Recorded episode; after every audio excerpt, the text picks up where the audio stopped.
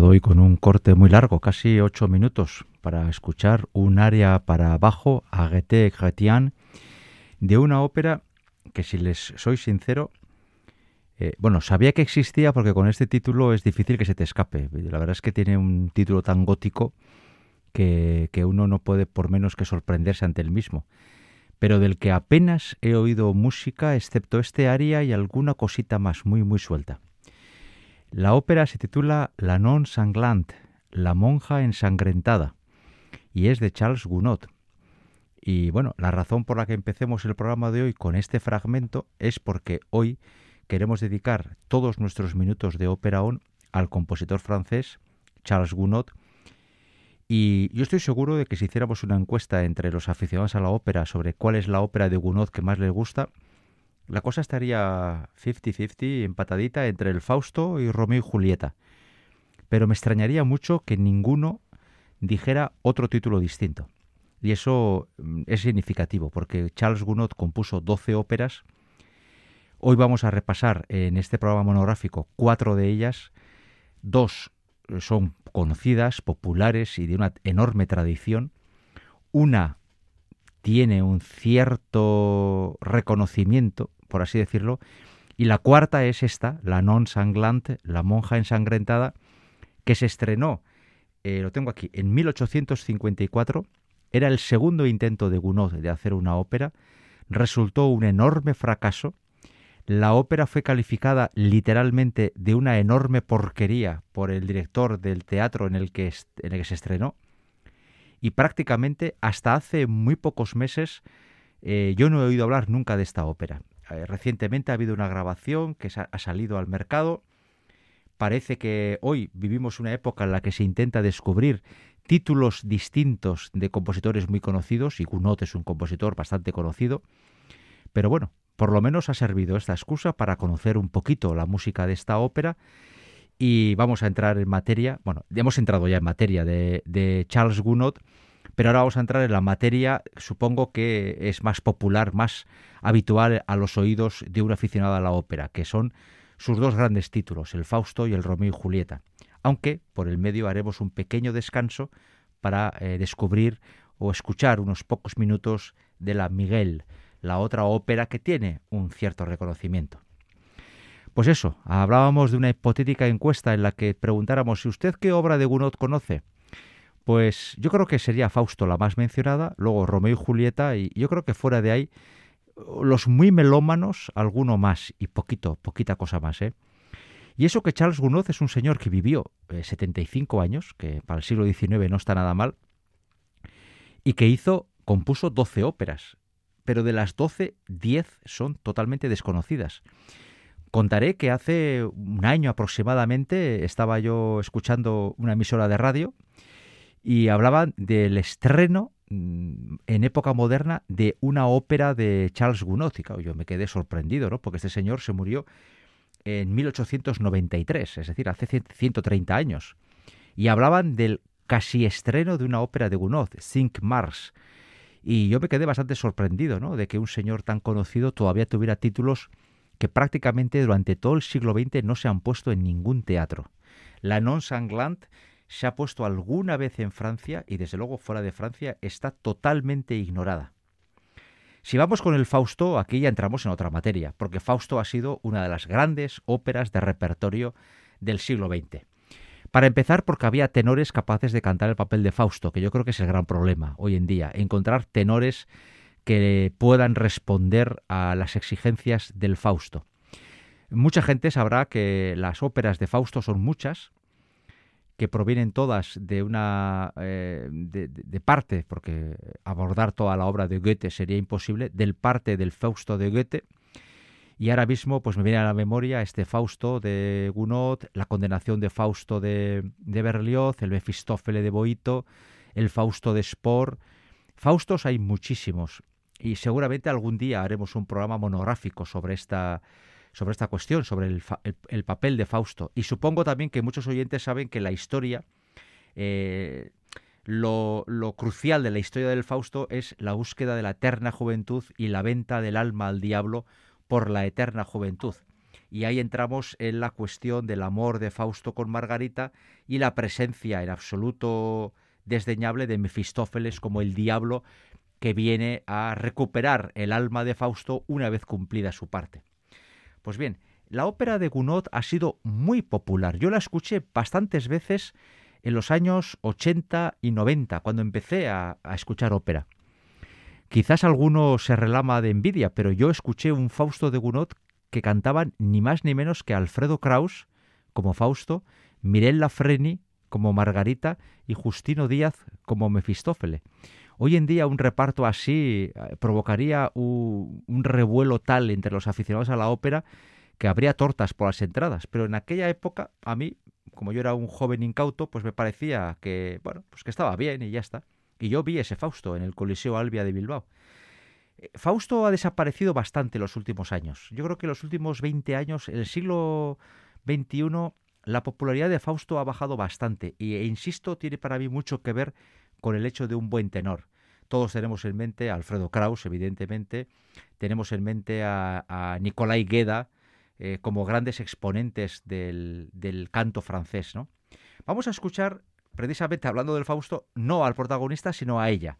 Y vamos a escuchar una de las páginas más reconocidas del Fausto, que es el área de las joyas que canta Margarita cuando Fausto le regala un cofre lleno de joyas para seducirla y para que consiga para conseguir ser su amante y, Margarita abre el cofre, se encuentra con las joyas y queda extasiada ante la belleza de, la, de, de, los instrumentos que tiene entre manos, ¿no? Y ese fulgor, ese brillo, ese brillo de las joyas le ciega es una especie de metáfora porque van a cegarle a Margarita hasta el punto de cometer la insensatez de tener relaciones, siempre según los criterios de la época, extramaritales con Fausto, acabar siendo embarazada y maldita por su hermano y por su familia, por, por, esa, por ese desliz con Fausto. Vamos a escuchar estos casi cinco minutos, el área de las joyas, en la versión de una de las referentes del canto más moderno, Angela Giorgio.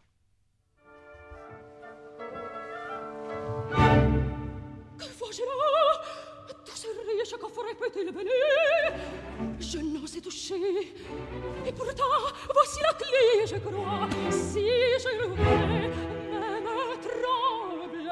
Pourquoi Je ne fais en rien de mal, je suppose?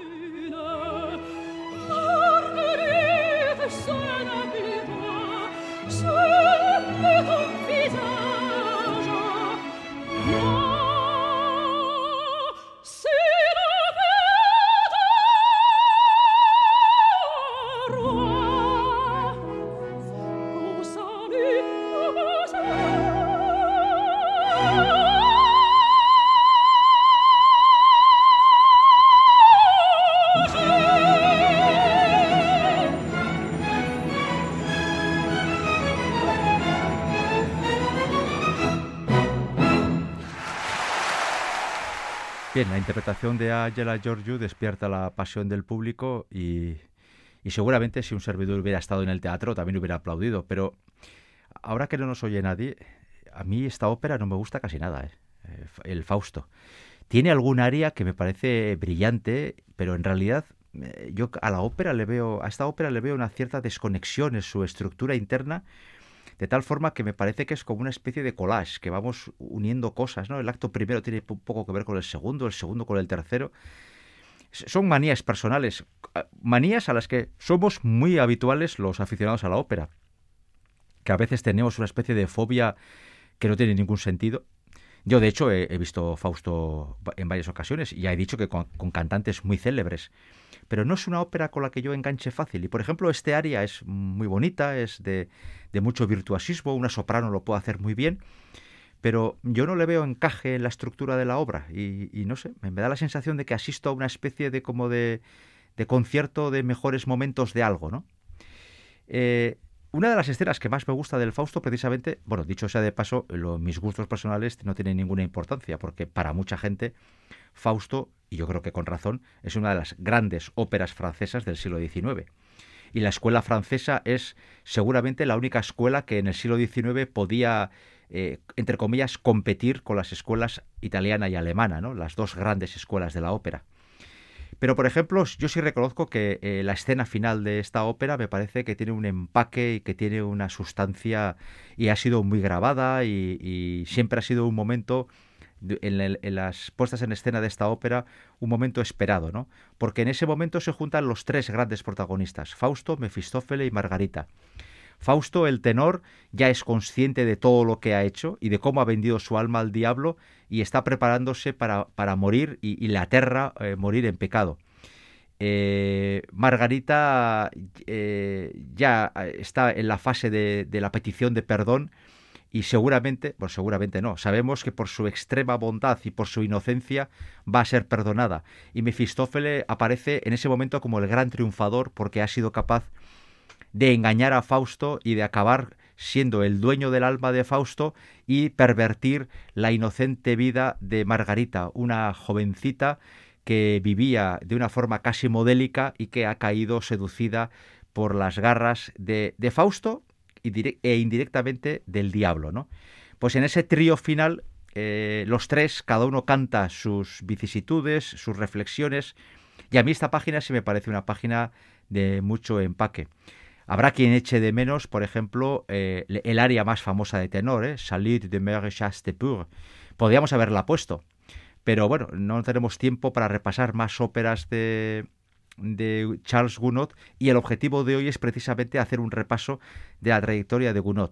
Por cierto, ahora oiremos este final del Fausto y luego hablaremos un poquito de lo que supone Charles Gounod en la ópera francesa del XIX, porque Gounod es prácticamente el retrato de un siglo. Pero vamos con el final del Fausto.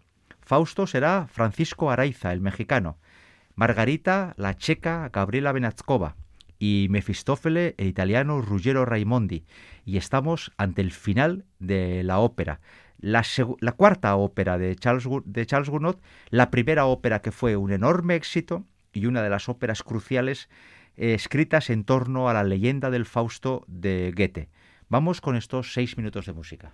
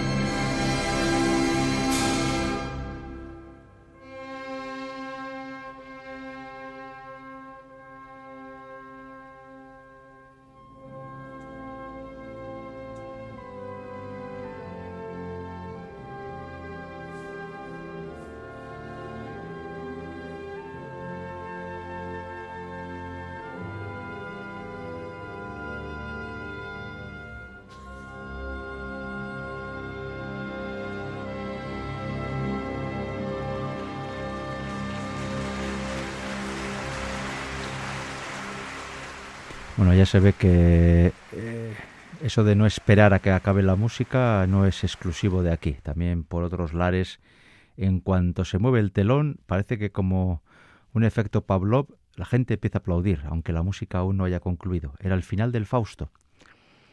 Fausto eh, se estrenó en 1859. Gounod tenía 41 años y era su cuarta ópera. Supuso un enorme éxito. Y antes he dicho que eh, Charles Gounod retrata prácticamente todo el siglo XIX, porque nació en 1818 y falleció en 1893. Es decir, vivió prácticamente nueve de las diez décadas del siglo. Y, bueno, pues eh, eh, lo cierto es que en su obra, que se concentra sobre todo en la década de los 50 y de los 60, pero a lo largo de su vida y a través de su obra, Charles Gounod se convierte en una persona eh, imprescindible a la hora de entender la evolución de la ópera francesa. Antes de Gounod eh, tenemos la, eh, la, ópera ballet y la ópera barroca francesa tan peculiar, el del mundo de Rameau, de Lully, un mundo que por cierto apenas se representa por aquí, así como el barroco italiano está presente bastantes veces, incluso yo diría que el barroco alemán, el barroco francés está casi olvidado. En el clasicismo francés, tras la Revolución Francesa, eh, el mundo operístico francés queda bastante diluido y hoy apenas se recuerda algo de Gretry y poquito más. Y luego llega el siglo XIX y en el siglo XIX existen varios nombres de relevancia y uno es Charles Gounod, que aunque solo consigue un éxito importante a través de dos óperas, estas dos óperas han tenido una presencia bastante importante y pronunciada durante todo el siglo XX. Y en los grandes teatros de Europa y de América, Fausto y Romeo y Julieta han tenido una presencia prácticamente inevitable eh, porque han sido objeto de lucimiento para grandes cantantes, tenores, sopranos y bajos, en el caso del Mefistófele. Bien, por lo tanto, eh, yo creo que no se puede analizar la, ópera francesa del XIX, que culmina a través de la figura de Jules Massenet, que pasa ya la transición al siglo XX, pero no se puede entender la ópera del XIX francés sin hablar de esta figura. Una figura que, bueno, pues que hoy en día está algo limitada, pero que continúa siendo relevante. Em, comenzamos con la Non Sanglante, luego hemos ido al Fausto y vamos a repasar una ópera, aunque sea brevemente, que hoy apenas se pone en circulación, pero que tiene alguna grabación que otra, y es Miguel. Miguel es una historia bastante naif en donde se narra un argumento que, desde luego, no se, no se puede decir que sea muy original. Chico ama a... Perdón, chica Mireille ama a chico, a chico pobre, y padre de la chica desea matrimonio con otro chico que es rico. Por medio hay un montón de problemas y al final la chica eh, moribunda eh, narra su amor por el chico pobre y fallece en sus brazos después de mil y un problemas. Estamos ante el drama más clásico, el drama del contraste entre padres e hijos por el amor eh, sincero o por el amor práctico por el amor a alguien pobre o por el amor a alguien de una clase social y económica más elevada. Es decir, lo que en tantas y tantas eh, óperas, en tantos y tantos argumentos hemos visto. ¿no? Mireille, por ese lado, eh, pues tiene muy poca novedad que ofrecer. Y su música, pues bueno, yo tampoco es que la haya oído en demasiadas ocasiones y he elegido este breve fragmento de la protagonista en la voz de una de las grandísimas del siglo XX, Joan Sutherland, para siquiera traer Mireille a colación en este programa que hoy dedicamos de forma íntegra a la ópera de Charles Gounod.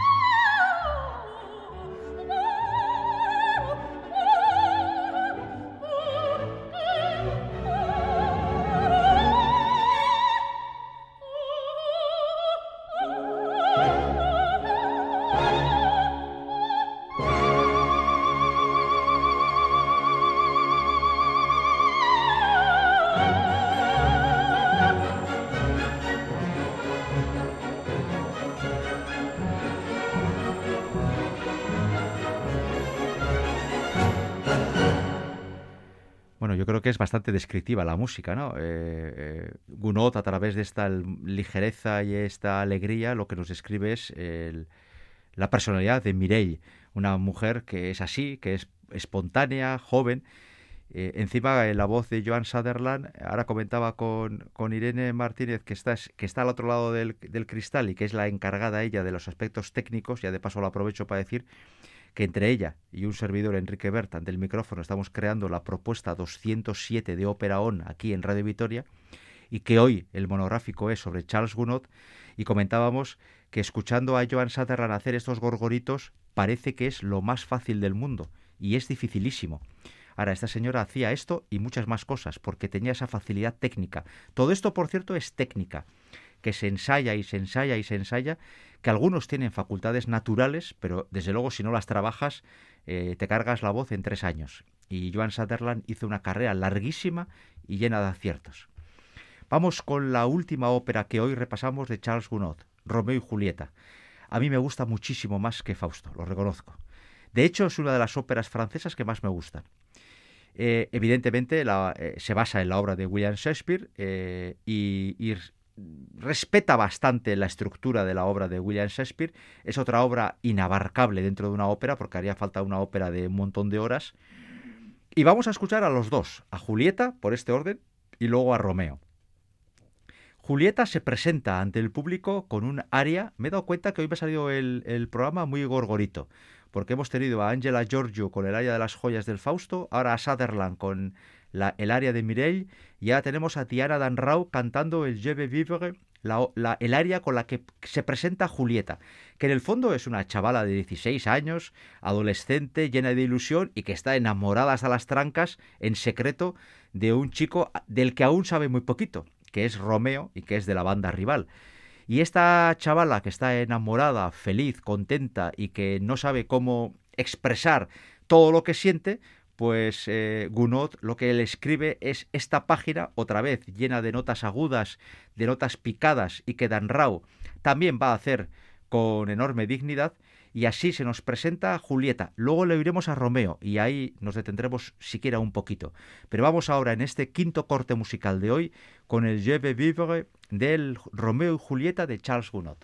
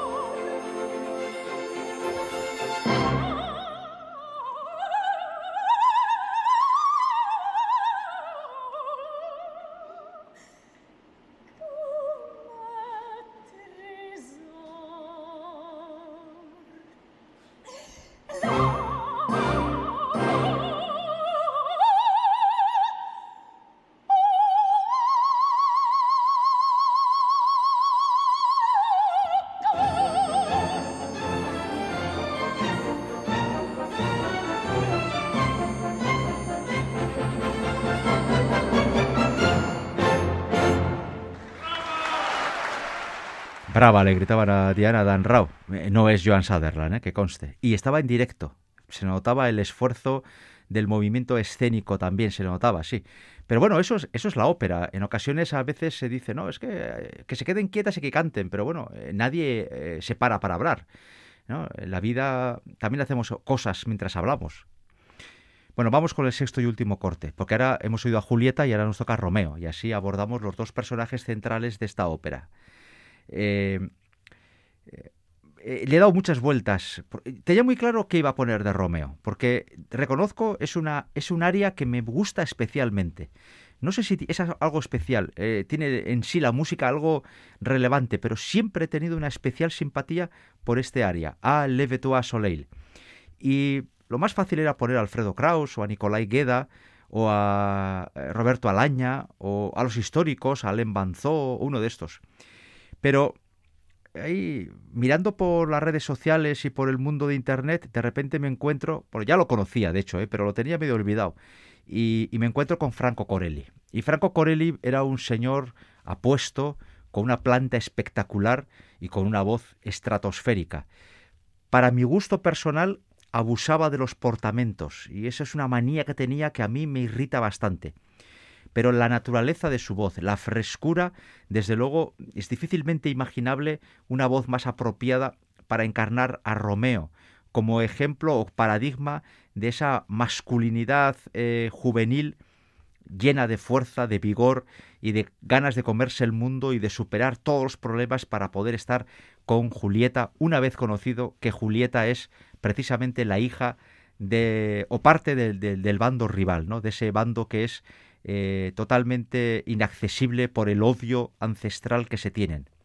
Pero es que además en esta grabación Franco Corelli va a hacer una cosa de esas que a veces ponemos los operófilos a los que no lo son para que intenten entender qué es lo que nos gusta del tipo de canto operístico. Y es que Franco Corelli va a coger una nota, va a empezar a adelgazarla en un diminuendo asombroso, un alarde técnico estratosférico, mientras está en la zona aguda y lo va a hacer porque podía hacerlo. Y a veces con estas cosas hay gente que piensa, bueno, pues tampoco es tan difícil, ¿no? Yo creo que lo podría hacer. Luego lo intentamos y hacemos el soberano ridículo más grande, es así. Y es que detrás de este tipo de alardes, que en ocasiones rozan lo circense, lo que tenemos es una técnica exquisita. Franco Corelli tenía una voz muy fresca, muy natural, un color precioso, en el buen sentido de la palabra, un color eh, masculino natural. Y además tenía la técnica suficiente para poder jugar con su garganta y adelgazar o engordar el sonido en virtud de sus, de sus facultades. ¿Que la partitura lo exige? No. ¿Que queda bonito escuchado una grabación? Sí. ¿Que en un teatro te puedes llegar a desmayar de la emoción? Sin duda. Porque las cosas no se viven igual eh, en un estudio o en casa oyendo una grabación antigua donde te puedes llegar a emocionar. Y yo he llorado muchas veces en casa, pero no es lo mismo oírlo en un teatro. Y claro, la reacción del público aquí la vamos a ver es eh, estruendosa, porque Corelli lo que hace es enseñarnos cómo se puede llegar a utilizar la garganta. Así pues, con esta versión de Franco Corelli del A Le Soleil, terminamos este programa que lo hemos dedicado de forma íntegra a recordar la figura de Charles Gounod. Hemos repasado cuatro de sus doce óperas. Eh, Romeo y Julieta se estrenó en el 67. Gounod estaba próximo a cumplir los 50 años, ya era un hombre de éxito y con esta ópera multiplicó su éxito, hasta el punto de que hoy creo que es la ópera de Gounod que más se interpreta. En la confianza de haberles ayudado a conocer un poco más la figura de este compositor y de haber disfrutado de los cortes musicales de hoy, hasta la semana que viene.